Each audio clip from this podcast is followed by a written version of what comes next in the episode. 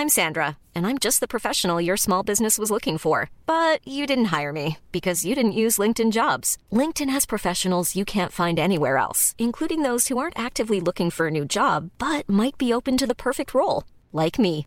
In a given month, over 70% of LinkedIn users don't visit other leading job sites. So if you're not looking on LinkedIn, you'll miss out on great candidates like Sandra. Start hiring professionals like a professional. Post your free job on linkedin.com/people today.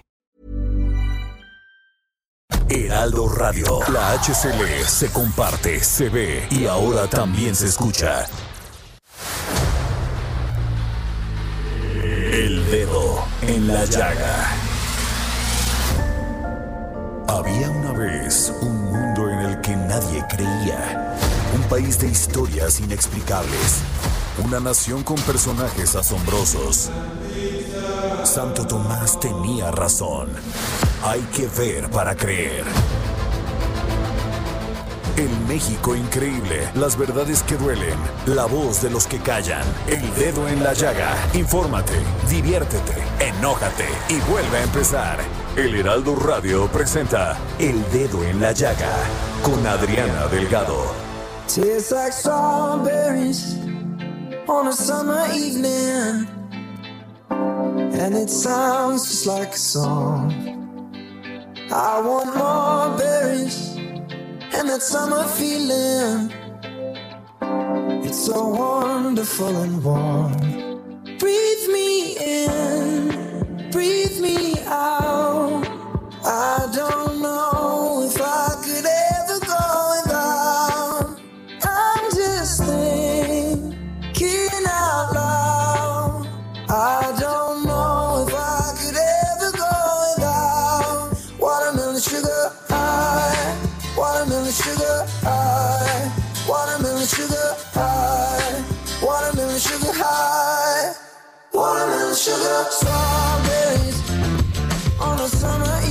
buenas tardes, los saluda con mucho gusto su amiga Adriana Delgado y nos te- usted nos está escuchando a través del Heraldo Radio por la 98.5 de su FM. En este miércoles 23 de septiembre del 2020 y como les anuncié en mi Twitter, vamos a tener una exclusiva, exclusiva, exclusiva. Pero antes de eso, le cedo el micrófono a Jorge Sandoval porque siempre se queja que no lo dejo hablar para que nos pueda decir qué canción estamos escuchando. Muy buenas tardes, Adriana Delgado. Yo también te aprecio mucho. Saludo a todo el público selecto de este Tu Dedo en la Llaga. Y estamos arrancando, escuchando Watermelon Sugar del cantante británico Harry Styles. Esta canción se posicionó por primera vez en el lugar número uno de la lista Billboard y lo hizo acreedor a una nominación de los premios MTV Video Music Awards. En la primera semana de octubre, Harry Styles iba a hacer una gira por toda Latinoamérica y iba a recorrer también México. Estaba contemplado, lo tenía contemplado, pero a causa de esta pandemia, pues ya todos sus fans se quedaron con las ganas de verlo. Pues sí, así Y es, y así le pasó a muchos, ¿eh? Qué bueno que estos conciertos este por Zoom. ¿No? Que pues ayudó muchísimo a que no estuviéramos tan solitos en la pandemia. Y, o, este concierto que también dio este Mijares, que me encantó. Ah, sí. Digo, no lo pude ver al principio, pero ya después retomé el enlace, pero sí fue un tema. Ya hablaremos de eso en otro tiempo, pero ay, yo feliz viendo Mija, escuchando Mijares y viendo. ¿Qué te puedo decir? Bueno, yo un día antes habías estado platicando con él. en Ay, qué entrevista. ¿no? Oye, vuélvela, vuélvela a poner en mi podcast, o sea, vuélvela a anunciar porque fue una gran entrevista, ¿no? Bueno, pero eh, pues nos vamos directamente a la información, Jorge, porque ustedes vieron, fíjense, les voy a platicar. Aquí está Samuel Prieto con nosotros. Eh, cuando empezó todo este tema de Rosario Robles, de su denuncia, de todo su que bueno, no, todavía no se abre el proceso, imagínate. Tiene un año Rosario en la cárcel y pues todavía nada más le, le dieron la medida precautoria de que tenía que estar en la cárcel para porque pues tenían miedo que se les fugara porque pues tuvo ahí según ellos había presentado una licencia que este que daba otra dirección. El asunto es que Rosario Robles está en la cárcel ¿no? Emilio Lozoya aunque también lo encontraron con un pasaporte este falsificado, ¿no? Pero aquí todavía hay dos varas, dos medidas, ¿no? El asunto es que yo en aquel momento le pregunté a Mariana Moguel, que estuvo aquí en los micrófonos del dedo en la llaga, hija de Rosario Robles, sobre pues, que ok, pues estaban investigando, ella estaba comentando que todo el tema de las injusticias de que desde que inició este proceso contra Rosario Robles, Robles, no solamente el judicial que todavía no empieza, pero el mediático había empezado desde antes. Y Mariana, pues nomás se me quedó viendo, no asistió ni nada, pero le dije, oye, ¿y se evadúa? Emilio Cebadúa no se supone que era el oficial mayor, era el que llevaba muchas responsabilidades importantes en la Secretaría y que estuvo tanto en la SEDATU como en la CESOL. Sí. Y Mariana nomás me abrió los ojos. No asistió, no dijo nada. Bueno, hace dos días sale una nota en el periódico Reforma sobre eh, una red de desvíos millonarios que desde Cedesol y Sedatu operaba Emilio Cebadúa y que se extendió a ocho países con depósitos por al menos 66 millones de pesos solo entre 2014 y 2015, los cuales fueron operados por subalternos del exfuncionario vinculado a Rosario Robles. Supuestamente este, pues en esto estarían implicados Claudia Gabriela Morones Sánchez, es directora de Recursos Materiales y Servicios Generales de la SEDATU y SEDESOL, y Enrique Prado Ordóñez, es director de Adquisiciones y Contratos en SEDATU y SEDESOL, y gente operativa y muy cercana a Emilio Cebadú. Eh, pues ahí está la respuesta que hicimos hace un año. Y es por eso que yo le pedí al abogado de Rosario Robles, el licenciado Epigmenio Mendieta, que me pudiera tomar esta llamada para los micrófonos del dedo en la llaga. Muy buenas tardes, licenciado. Qué gusto saludarte, Adriana. Saludo también a, nuestros amigos del auditorio y, por supuesto, a quienes te acompañan, Jorge y Samuel. Un abrazo para ustedes. Licenciado, ¿cómo están viendo este caso de Emilio Cebadúa? Porque lo que dice aquí, lo que nosotros tratamos de entender, personas comunes y corrientes, que llevamos muy de cerca este caso porque pues, nos interesa que se haga justicia en este país, es, pues me queda claro que Emilio Cebadúa tenía una gran responsabilidad en la Sol y en la Sedatu. ¿Hasta dónde llegaba su responsabilidad? Fíjate que, Adriana, qué bueno que lo puntualizas y qué bueno que has puesto en el contexto de cada uno de estos detalles. Eh, creo que la, lo que tú has comentado en este momento es la misma estrategia que nosotros hemos comentado desde el momento que tomamos la defensa de Rosario Robles. El la propia ley de adquisiciones de la Administración Pública Federal señala con toda precisión los tramos de responsabilidad que tienen unos y los que le asisten a otros. El nombre que tú has dado en este momento, el de Emilio Cebadúa, se desempeñaba como oficial mayor en ambas dependencias, primero en un momento en Cedesol y después lo hizo en Sedato. Y creo que la propia ley establece que él era el titular de los comités de adquisición y el responsable de la firma de estos convenios que han resultado cuestionados.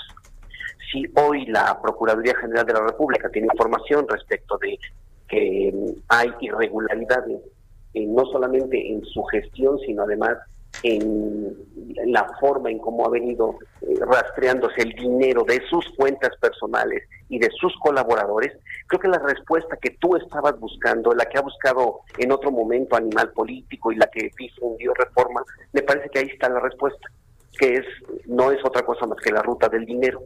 Por tanto, entonces, la responsabilidad que se le atribuye a Rosario Robles este, por la presunta omisión es eso, una omisión, pero no y que quede perfectamente claro, no haberse quedado con recursos, porque ya no está acusado ni de peculado, ni de operaciones con recursos de procedencia ilícita, ni de ninguno otro que tuviera que ver con eso. Tú distingues perfectamente bien cuál es la acusación que tiene uno y cuál es la acusación que tiene otros. En el caso de Cebadúa, me parece que es la propia Fiscalía General de la República, a través de la Unidad de Inteligencia Financiera, la que se ha dado ya la tarea de manera detallada de saber dónde están esos recursos, dónde quedaron esos recursos y sobre todo, Adriana, quién dispuso de esos recursos. Bueno, pues es que eso es muy importante porque esto nos está, estoy entendiendo, el licenciado Epigmenio Mendieta, abogado de Rosario Robles, que cambiaría el curso de toda la investigación y toda, pues, el proceso hacia Rosario Robles. ¿Es así? Creo que la investigación que en este momento tenemos es porque a ella se le atribuye haber sido omisa. Omisa en que supuestamente tenía conocimiento, cosa que no es cierto, de las supuestas irregularidades que se cometerían desde la suscripción de estos acuerdos. Yo te quiero precisar que esto no es así.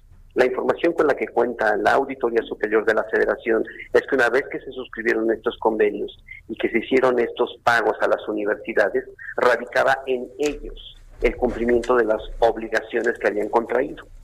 Dice la Fiscalía y dice la Auditoría Superior de la Federación que una parte de esas no se cumplieron. Pues entonces, ahí entonces tenemos unas obligaciones que se tendrían que deslindar a través de las universidades, por lo que no cumplieron. Pero ahora, lo otro, es la parte importante que tú necesitas saber. A ver. En esto, ¿tenía alguna responsabilidad Rosario Robles de acuerdo con su tramo de responsabilidad de acuerdo a lo que establece la ley orgánica? Y la ley y, y la respuesta es no.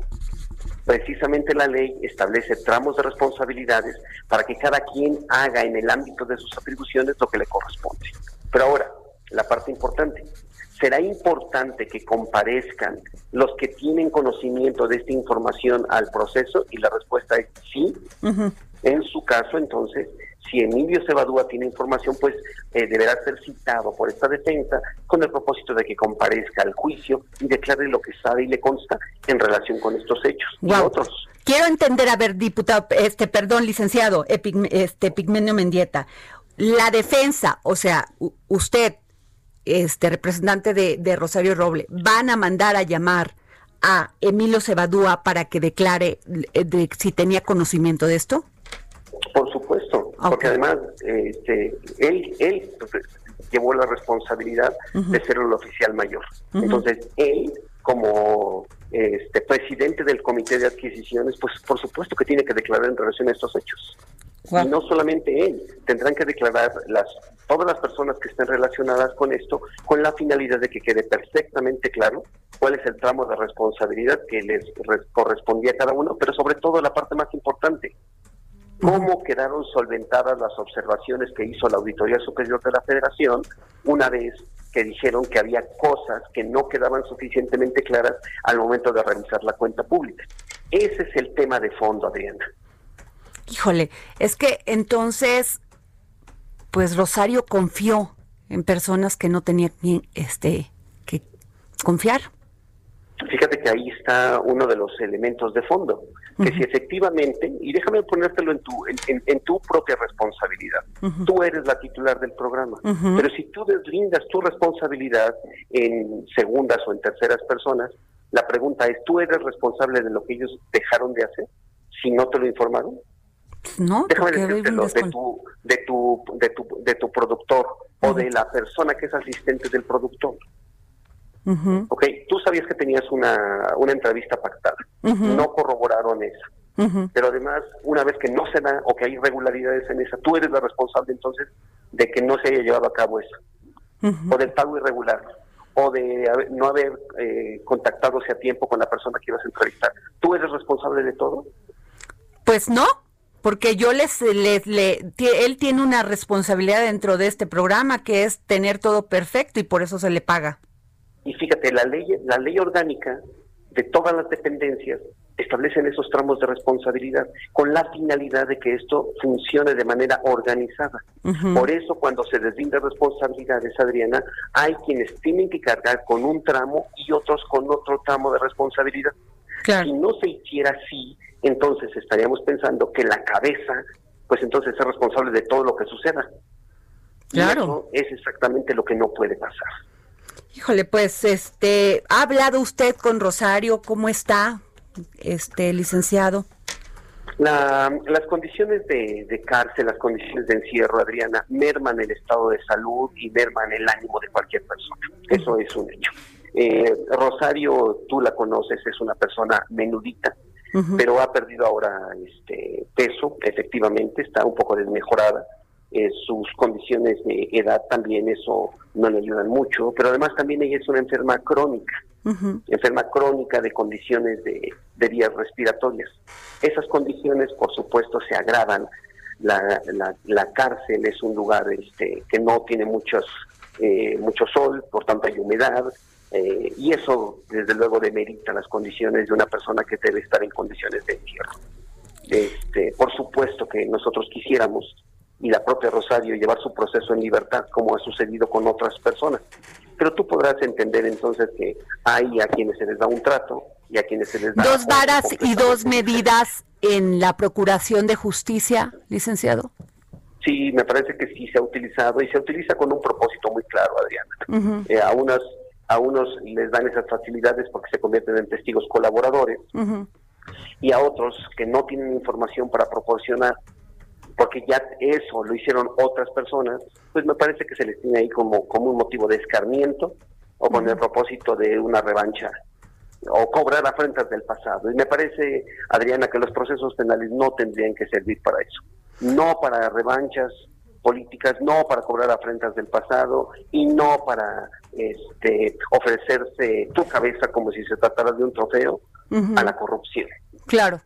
Pues me queda muy claro, licenciado, este, pues esperaremos más noticias de usted. Entonces, lo que me queda, pues nos quedamos aquí en el dedo en la llaga es que la defensa de Rosario Robles llamará a Emilio Cebadúa a declarar sobre, pues, sobre todo esto que acaba de salir en los medios de comunicación sobre los desvíos millonarios desde Sol y Sedatu que operaba Emilio Cebadúa. Sí, por supuesto, y te lo reitero, me parece que parte de lo que necesita este proceso es esclarecer con todos los personajes y todos los servidores públicos que en aquel momento fungieron con una responsabilidad y que digan qué fue lo que sucedió aquí. Si la Auditoría Superior de la Federación ya dijo sus nombres, porque además, Adriana, esos nombres ya aparecen, ya aparecen en sus observaciones, ya aparecen en sus auditorías, ya aparecen en sus dictámenes técnicos, de tal manera que los nombres están ahí. y ahí es donde nosotros citaremos. Pero eh, este, también tengo entendido que Emilio Cebadúa, pues está, no está aquí. No lo van, no lo, no es tan fácil de localizar. ¿No? Pues este, creo que nosotros eh, tendremos la obligación de, de pedirle a la autoridad jurisdiccional y a la propia Procuraduría, pues que se den a la tarea de su localización. Okay. Porque además ahí hay una disposición expresa, que es el Código Nacional, que prevé con toda precisión que todas las personas que tengan conocimiento están obligadas a comparecer. Esa obligatoriedad obliga entonces al Estado mexicano para prever lo necesario para que sea localizable y sea presentado para que declare en relación con los hechos que sabe y le consta. Pues bueno, esperaremos esto, licenciado Pigmenio Mendieta, abogado de Rosario Robles. Gracias por contestarnos la llamada para el dedo en la llaga. Adriana, te abrazo y estoy agradecido contigo y con tu amable. Gracias. No, pues como ven, pues ¿Cómo ven? Un giro completamente Totalmente, porque, porque ya llamar a Emilio Cebadú a, a declarar y decir qué pasó este, y cuál era su responsabilidad, porque es muy interesante lo que él dice. Él era, era el que llevaba el comité de adquisiciones. Así es. Él era el que llevaba los tratos con la Universidad de Hidalgo. Así es. Sí, pues, sí porque ahí es donde acusan el tema de la de la de la estafa maestra que eran las transferencias que eran parte de dos convenios por 955 millones de pesos entre Cedesol y Radio Televisión de Hidalgo. Que habría que ver hasta qué punto también esta persona Gerardo Sosa estaba metido ahí. Imagínate nada Más, ¿no? Entonces yo creo que pues sí le da un giro a todo el proceso este que se inició con Rosario Robles, que no solamente es judicial, es mediático. Ya todo el mundo la condenó. Por supuesto, y, y, lo que dijo el abogado, ¿no? Los tramos de responsabilidad que tiene cada uno de estos funcionarios, ¿no? Y todo el mundo sabemos que los oficiales mayores de cada, todas las dependencias son los de la lana. Entonces, pues esa es la nota, ¿no? Exacto. Esa es la nota y este y pues que él era el único responsable de llevar estos convenios y pues toda la responsabilidad que confiere el el código de responsabilidad la este ¿cómo se llama? la ley de responsabilidades. Así es. Un poco de funcionarios el públicos. consejero electoral, ¿no? bueno, ¿qué tal? Va a dar para más. Bueno, Bastante. este, y Jorge, Otro de los temas que están en el dedo en la llaga, pues es la renovación de la dirigencia de Morena. no, bueno, de eso hemos hablado muchísimo. Mira, a mí me encanta, porque sí estoy enojado con los, los de Morena, ¿eh? Estoy muy enojada con los de Morena, porque se supone que era un partido progresista, ¿no? Vanguardista, que apoyaba a todas las mujeres y nada más se registran siete mujeres. Siete mujeres. O sea, me da coraje. ¿Y 100 hombres? O sea, ¿cómo es posible que un partido que, que este, salía con esa bandera, pues nomás hubiese siete mujeres con capacidad de dirigir More- a Morena? Imagínate. No, que- bueno, pues, pero para eso vamos a hablar con Carol Arriaga, que es secretaria general de Morena y candidata a la Secretaría General de, perdón, secretaria de, Muj- de Mujeres de Morena y candidata a la Secretaría General de Morena. Muy buenas tardes, Carol. Muy buenas tardes, Adriana. Un gusto saludarte a ti y a toda la audiencia. Oye, Carol, me, me- la verdad me da mucho gusto que estés tú, ¿eh? Porque, qué o sea, gracias. híjole, si hablamos de, Faltan más pa- de partidos, de partidos machistas, la verdad Morena se está pintando ahí, ¿eh? A ver qué me No, dices yo te tú? voy a decir algo. Yo creo que lo- todos los partidos son bien machirrines. Y, y yo te- tengo una máxima que siempre les digo a las compañeras, para tener más mujeres en la política necesitamos más hombres en la cocina. Ajá. Eh, tenemos obstáculos, tenemos techos de cristal, pisos pegajosos, por costumbre, desafortunadamente, y una costumbre histórica, las mujeres hemos estado en las tareas del hogar, de la crianza y cuidado de los hijos, y en los comerciales, eh, en la televisión y en muchos medios eh, informativos siempre aparecemos sirviendo, siempre aparecemos realizando labores de, de cuidado del hogar, lavar trastes en la tele, ¿no? Eh, eh, este, la, la ropa, preparar los alimentos y los hombres aparecen tomando un trago, eh, manejando un vehículo de lujo, en fin. Eso es lo que tenemos que cambiar. Y, y tenemos que cambiar como sociedad, hombres y mujeres, medios de comunicación, partidos políticos sin dudas, escuelas. La verdad es que esta es una responsabilidad colectiva y sin duda el sistema de partidos es un sistema patriarcal. Podemos voltear a ver a, a la, a la sala superior del Tribunal Electoral, solo hay dos mujeres. En el propio Instituto Nacional Electoral apenas se alcanzó la paridad. Eh, hay barreras eh, eh, estructurales para que las mujeres accedamos a, a los encargos y los estudios nos marcan que cuando hay votaciones los hombres votan por hombres y las mujeres también. Entonces, eh, combatirlo no es sencillo, me, me ha quedado muy, muy claro. Eh, nos registramos originalmente nueve mujeres para la Secretaría General, ahora somos 16. En Ah, el mira. caso de la presidencia fueron dos, ya parece que se le van a- a- validan el registro a una tercera, pero sin duda eh, hay una notoria diferencia. Lo único bueno es que van a salir dos, ter, dos ternas, una de hombres y otra de mujeres, tanto para la presidencia como para la secretaría, y así poder darle oportunidad a más personas. Oye, Carol, a ver, este, pues están destrozando ahí por la presidencia. Ya ni los vamos Sí. a mencionar, ¿no? Dimes y diretes, parece que no entendieron nada del PRI ni del PAN. No, no, parece que no No entendieron. entendieron, menos ¿eh? porque son como necios, porque son, son ellos, los hombres, los que se están peleando. Pero, este, te quiero pedir, este, preguntar, ¿tú confías que no vaya a haber mano negra en esto de las encuestas? Y luego veo que candidatos andan poniendo, este, ¿cómo se llama? Publicidad exterior, ¿cómo se llaman las estas, las eh, espectaculares? Y se sí, supone que no tienen dinero. hablas del tema, Y se supone porque- que no tienen dinero y que pues Y todos supone- pelean y que está prohibido. Está prohibido, está prohibido. Pero, Oye, pero también está prohibido que, por ejemplo, Muñoz Ledo es diputado, ¿por qué anda queriendo ser presidente? Mira, el, el caso de él, pues no solamente no es, es diputado y la senadora es la senadora y todavía le quedan cuatro años. El punto es que, eh, pues sí hay una especie de chapulineo y que además hay gente que no está afiliada a Morena, que fabricaron afiliaciones diez minutos después de haber eh, salido la convocatoria, que el INE le admitió y la sala superior respaldó esas afiliaciones indebidas totalmente y que eh, pues estamos en riesgo de que Morena no quede en manos de gente de Morena, sino de agentes externos. Mira, Morena ha abierto las puertas a la ciudadanía en general y yo lo celebro y creo que es muy bueno porque nos nutrimos de otras expresiones de movimientos sociales y ese es uno de los eh, de los principales objetivos de, del movimiento que ahora se hizo partido. Oye, Carol, te quiero pedir un favor. Estamos hablando con Carol, Carol Larriaga, secretaria de las Mujeres de Morena, que me des un chance, que vamos a un corte y regresamos contigo porque sí te quiero te preguntar otra cosa, ¿sí? Por favor. sí, con mucho gusto.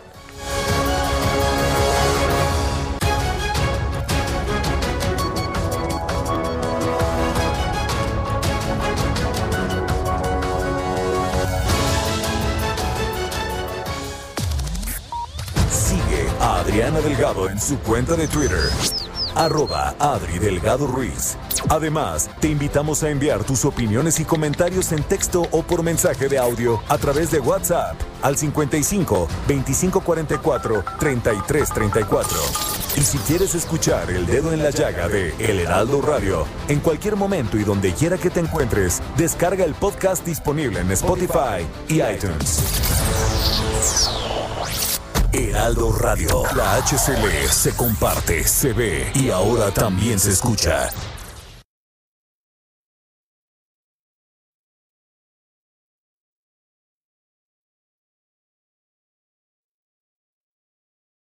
Heraldo Radio.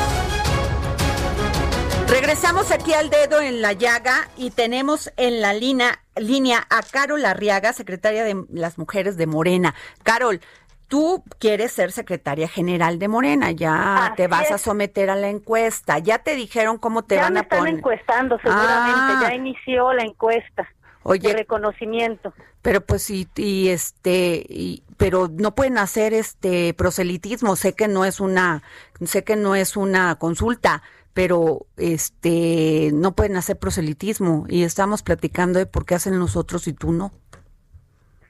Pues fíjate que yo no lo estoy haciendo porque yo tengo principios y porque creo que en estos momentos de pandemia, en estos momentos de que requiere eh, el país que eh, cerremos filas para recuperar la economía es cuando menos debe de costar la democracia.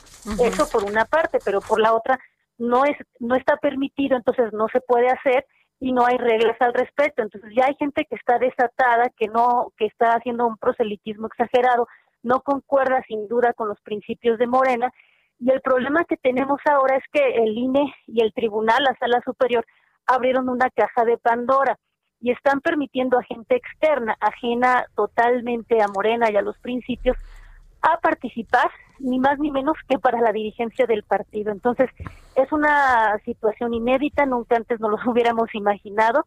Y, Ahora sí todos quieren. Ahora sí, ya le salió carnita al hueso. Pues sí, oye, Caro, pero, pero, pero el presidente fue muy enfático a decir que todos aquellos que quieran este, ser candidatos, que a finales de octubre tienen que renunciar a sus responsabilidades en el caso de que sean funcionarios. O sea, no te van a salir nada más esos, te van a salir muchos más. Sí, claro, en el próximo año va a estar una, es una cosa desatada. Y esta eh, eh, situación tan rara, esta situación tan rara que se está dando en el partido, en, la renovación, pues sin duda eh, es la forma de atacar, a destruir este gran proyecto, pues porque se vienen los comicios de 2021, le salió la carnita al hueso, Morena en estos momentos representa mucho poder económico y poder político, porque lamentablemente el sistema electoral pues está sangrando al, al país y a todos a todos y todas las mexicanas. Oye, Carol, y luego la gente, la gente, las personas común y corrientes como Jorge Sandoval, Samuel Prieto y tu y tu amiga, este, nos, nos también Carol Arriaga soy una mortal común y corriente. ¿eh? Nos nos preguntaba, sí, lo sabemos, y eres una luchadora de los de los temas de las mujeres, pero nosotros nos preguntamos ¿Cómo? Estamos pasando una pandemia, tenemos una crisis económica, este, no hay este medicamentos para niños. Y ya sabes todos los temas que siempre platicamos los periodistas que somos rechismosos. Y resulta que va a gastar Morena 20 millones de pesotes en hacer una encuesta porque no se pudieron a poner de acuerdo entre ustedes. Y luego decimos, pues si no se pueden poner de acuerdo como quieren, ser un partido. Mira, sin duda como una cuestión de autocrítica y que ya se ha hecho pública esta esta esta situación es que eh, la verdad es que los generales nos fallaron. Tenemos tuvimos un presidente y tenemos un presidente de la Comisión Nacional de Honestidad y Justicia, una presidenta del Consejo, Héctor Díaz Polanco, Berta Luján, Jacob Polensky cuando estuvo como secretaria general en funciones de presidenta y ahora eh, Alfonso Ramírez Cuellar que lejos de llamar a la unidad, porque eso es lo que siempre está en el discurso, pero ya en los hechos, eh, pues eh, salieron intereses de grupos, intereses personales, que además están prohibidos en Moreno. Sea, el, el, acuerdo fue, aquí es un, eh, un proyecto colectivo, no es un proyecto individual, no es un proyecto de grupo, es un proyecto para el país, para transformar el país, y la verdad no se pusieron de acuerdo y llevaron a esta situación tan lamentable de judicialización. Ahora también hay que decirlo de paso que hay un personaje de, dentro de Morena que se nos coló y que ha pasado por muchos partidos políticos y todo lo judicializa. Entonces ya convirtió el, juicio ante la, ante la sala superior un deporte olímpico. Y yo la verdad es que lo que veo aquí es que este señor lo, lo que busca es eh, desestabilizar a Morena y, y, estar golpeando al partido, o estar golpeando de otra manera al, al, gobierno de la Cuarta Transformación y pues es una piedra en el zapato que nadie se ha podido sacudir eh, y quienes han fundado el partido, pues lejos de ponerse de acuerdo, han estado eh, pues eh, generando discordia. Pues pues vamos a seguirte muy de, vamos a seguirte y muy de cerca, Carol, porque nosotros aquí en este programa apoyamos mucho que haya esa equidad, esa igualdad en todos los esquemas de gobierno, de los partidos y de todo. Queremos que haya igualdad en este país y ojalá nos puedas contestar la llamada este adelante, ¿sí? Muchas gracias, gracias Adriana. Y mira, la verdad es que lo que nos queda es la unidad, la militancia y la igualdad frente al machismo, el grupismo y el arribismo. Y vamos con todo, hay esperanza y ya nada más decirle a tu a tu audiencia que si a su a su casa llega la encuesta, Carol es la respuesta. Muy bien. Si a tu casa llega la encuesta, Carol es la respuesta. Muy bien. Nos vemos, Carol Arriaga. Muchas gracias. Un abrazo, muchas gracias. Está muy buena. Oye, y bueno, fíjense que la semana pasada hablábamos aquí con la jefa Merlos, editora del Heraldo de México, y nos compartió que debido a la emergencia sanitaria por el COVID-19, los precios de la canasta básica han tenido un aumento significativo para los consumidores mexicanos. Y la verdad, sí nos erizó la piel porque no es posible que la cebolla haya subido el 59%, el jitomate el 45%, la naranja el 33%, el papel higiénico el 8%, el cloro 7%, jabón de lavandería el 10%. O sea... Sí. El horror. El horror. y bueno, es por eso que le, le pedimos al procurador Federal del Consumidor, Ricardo Sheffield Padilla, que nos pudiera tomar la llamada para saber qué está, este, pues, qué piensa de esto y qué acciones está tomando la Profeco. Muy buenas tardes, procurador. Adriana, muy buenas tardes. Yo creo que lo primero es que habríamos de manejar con precisión los aumentos y no aumentos. Efectivamente, hay algunos productos que han aumentado. el, el jitomate, el saladet en particular, ha bajado de precio. El plátano ha bajado de precio. El limón ha subido de precio y como señalaban, la cebolla ha subido de, de precio. Pero no todos los productos han subido. La gran mayoría se han mantenido. Algunos han subido y algo otros han bajado. Entonces no no es y no son mis números, ni los de la Profeco. Los, los números los, los produce el, el INEGI y nosotros tenemos un sistema de constatación junto con la Secretaría de, de, Economía. Entonces se van monitoreando tanto los precios de los productos a, a, granel o a mayoreo como a venta al detalle, al menudeo. Y es algo que hacemos semana con semana y bueno, el INEGI no lo hace de esa, de esa manera, pero nosotros lo cruzamos con lo de ellos eh, cada, cada mes y vamos evaluando cuál es el comportamiento que tienen los productos en el, en el mercado. También hay que distinguir los aumentos estacionales, los que se producen cada año. Te puedo poner un, un ejemplo de, de ello. En, en la época de invierno, de finales de diciembre a marzo, en esa época baja la producción de huevo. las gallinas con el frío producen menos huevos.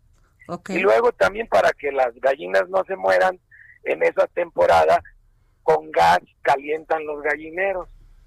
Entonces suceden en esos tres meses del invierno dos fenómenos, la baja en la producción del huevo y el aumento en el costo de la producción de los mismos por el consumo de gas.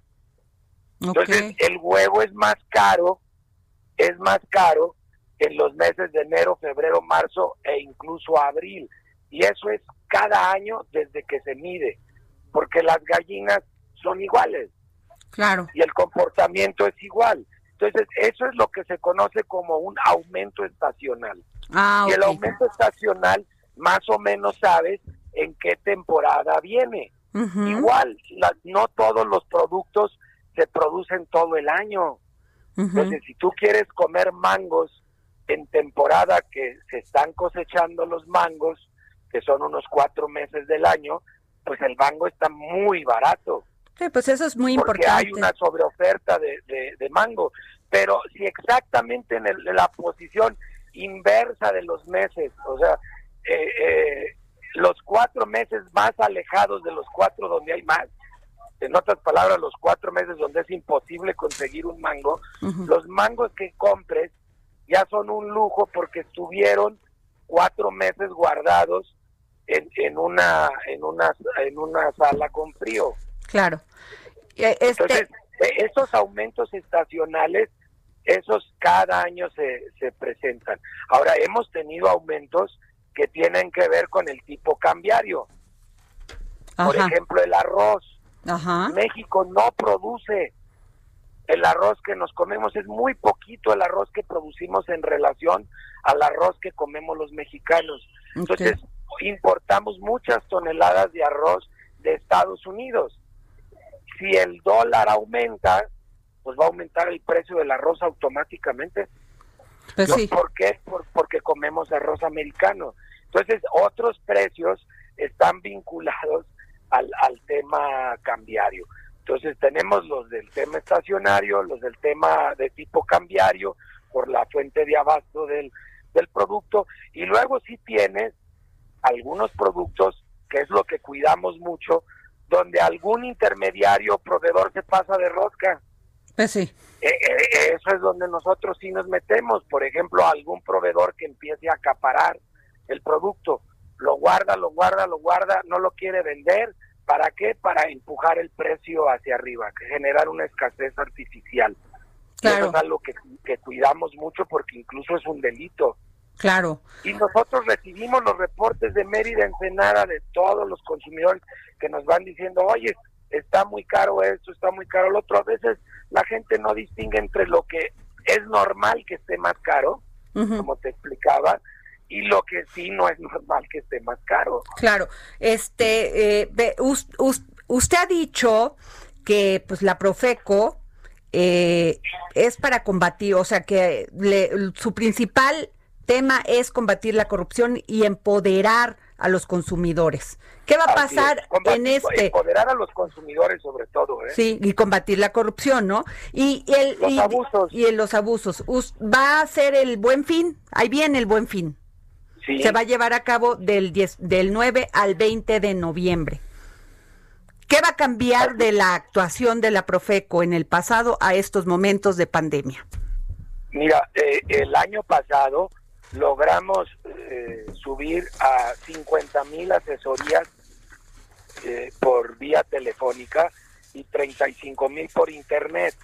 Entonces, eso es empoderar al consumidor, porque con eso logramos reducir eh, en un 30% el número de quejas entre el 2018 y el 2019. Porque cuando somos consumidores empoderados, nosotros mismos tenemos la información para defendernos. Ok.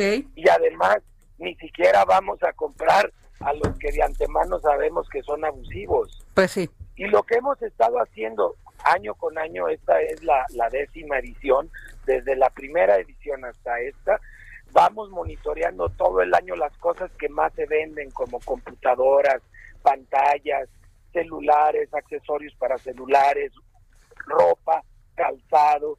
Estos artículos vamos monitoreando a lo largo del año los precios de estos productos y los puedes tú y todos los que nos están escuchando checar en la página de internet de la Profeco,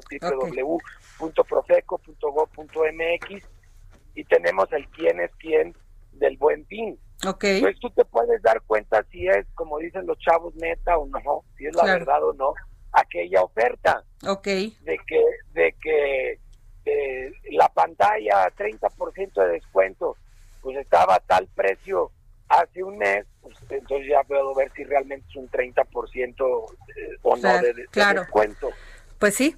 Entonces, eso es uno de los servicios Ajá. el otro es que vamos a tener mil funcionarios ajá. en, en todo el país. Nada más que ahora no los voy a mandar a las tiendas y a los centros comerciales, van a estar en el perímetro de las zonas comerciales para, para no hacer bola y no contribuir a, a- a- a los contagios del COVID. Por eso les rogamos que de preferencia lo hagan por teléfono.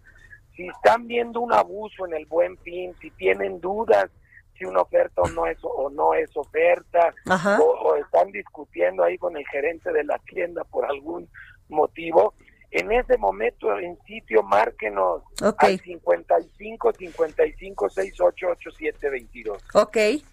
Ok, pues nos queda muy claro, este Procurador Federal del Consumidor, Ricardo Sheffield Padilla, y gracias por tomarnos la llamada. Vamos a estarlo molestando porque, pues, eh, cuando se acerque el buen fin, o es de, o sea, ya estando en el buen fin, pues vamos a estar monitoreando también, apoyando.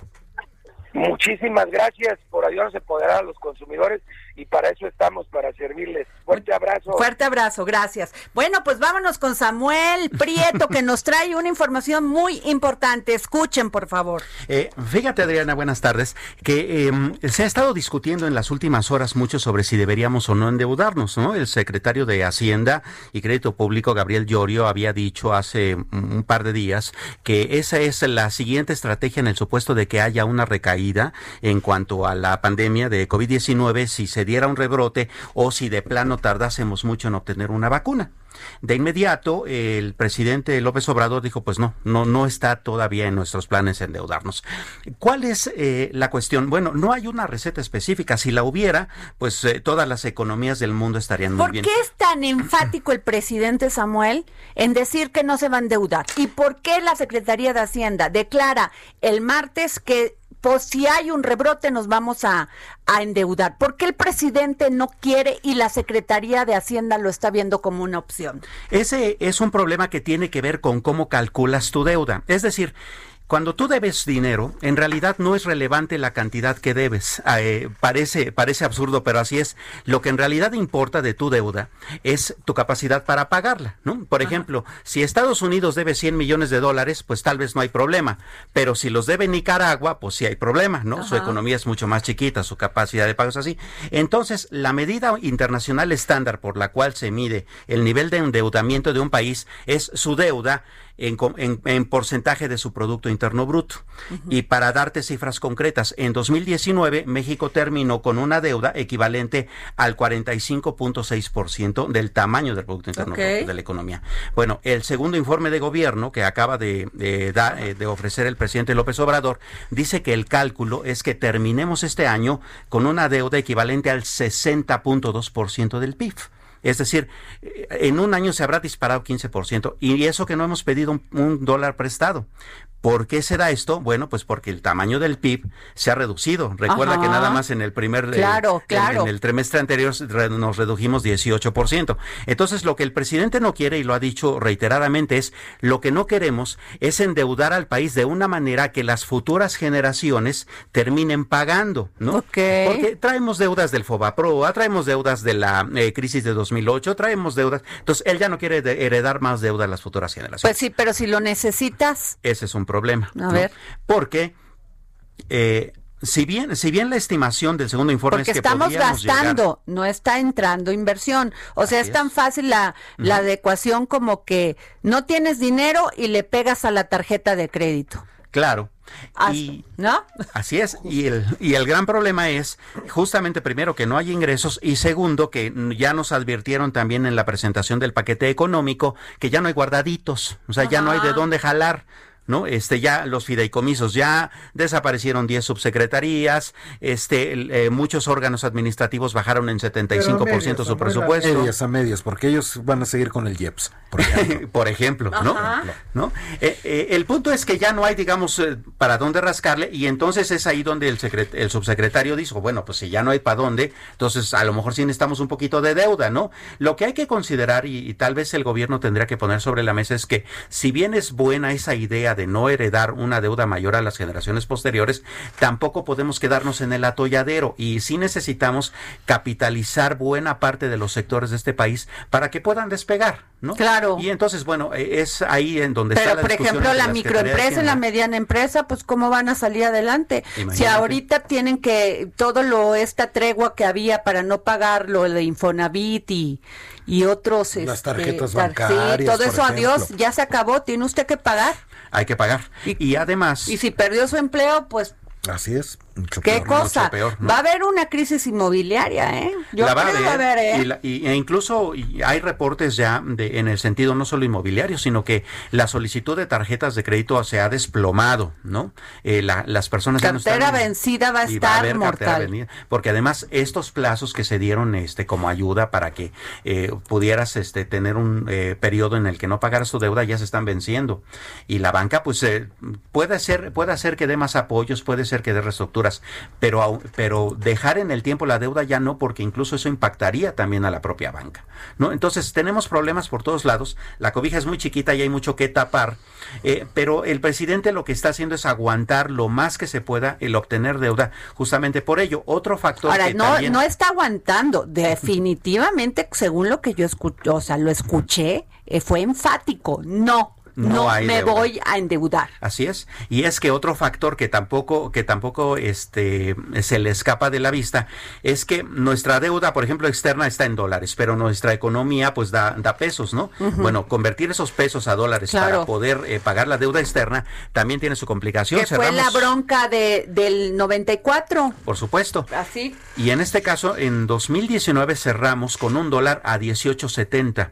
En este momento el dólar está a 22 pesos. Entonces, convertir pesos a dólares, pues es bastante más caro, lo cual también aumenta el volumen de la deuda. ¿No? Entonces, si la deuda por sí sola está aumentando debido al tamaño de nuestra economía y a la cuestión cambiaria, pues entonces lo que él no quiere es subirle más, este, eh, obteniendo nuevos financiamientos. Pero algo que sí están haciendo, por cierto, es renegociar. Hay por lo menos seis este, eh, negociaciones que se han hecho exitosamente en que lo que se ha hecho es aumentar el plazo de las deudas, ¿no? Eh, pagarés que se estaban venciendo por ahí del 2021-22 se están aumentando para que también haya una cierta liquidez, Claro. ¿no? Y que, y que, y que no se nos eh, abulten, digamos, los débitos. Pero, pero adquirir deuda nueva en este momento el presidente está muy renuente y veamos hasta dónde realmente se puede estirar la liga. No, ¿no? pues yo no sé cómo, qué vamos a hacer, porque mira, aquellos que tienen deuda en sus tarjetas y que era la única manera de tener crédito si se quedaron sin trabajo.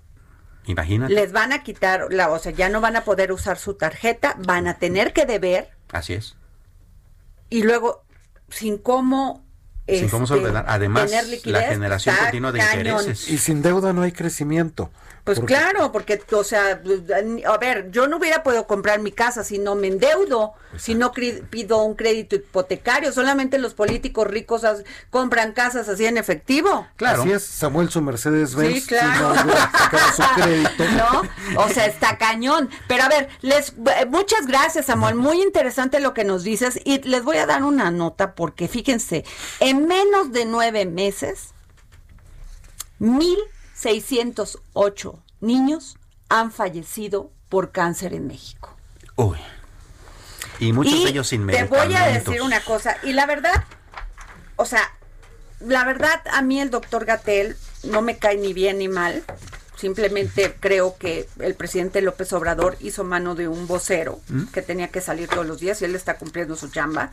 Que sea extralimitado, bueno, pues eso yo creo que la comunicación muchas veces le ha fallado, pero que no asista como que cancele una invitación para hablar de la atención del cáncer en la infancia y en la adolescencia en la 4T, me parece que se extralimitó. Por supuesto. Porque, él es, es un problema que está respons- No, pero perdón, él es subsecretario. Subsecretario, tiene una responsabilidad. Y en estos momentos las madres necesitan de un mensaje, de que va a haber, de que van a ayudar, de que van a apoyar. Me parece, híjole, lo dejo en la mesa. Sí. Lo dejo en la mesa. Ahora le salió lo científico en ese lugar de lo político, como todos los días, ¿no? Pues es que Sí. no tengo nada en contra de él, esta mesa para nada, al contrario, me parece un hombre estudiado, académico, pero creo que un poquito de sensibilidad ayudaría en estos momentos que estamos pasando y más a las madres y los padres de niños que sufren cáncer. Bueno, nos vemos mañana, gracias.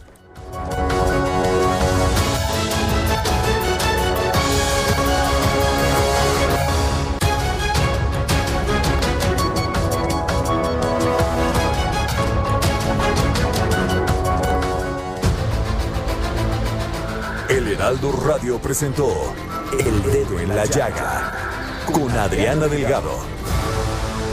Heraldo Radio, la HCL se comparte, se ve y ahora también se escucha. Hey, it's Paige DeSorbo from Giggly Squad. High quality fashion without the price tag. Say hello to Quince. I'm snagging high-end essentials like cozy cashmere sweaters, sleek leather jackets, fine jewelry, and so much more. With Quince being 50 to 80% less than similar brands. And they partner with factories that prioritize safe, ethical, and responsible manufacturing. I love that. Luxury quality within reach. Go to quince.com slash style to get free shipping and 365 day returns on your next order. Quince.com slash style.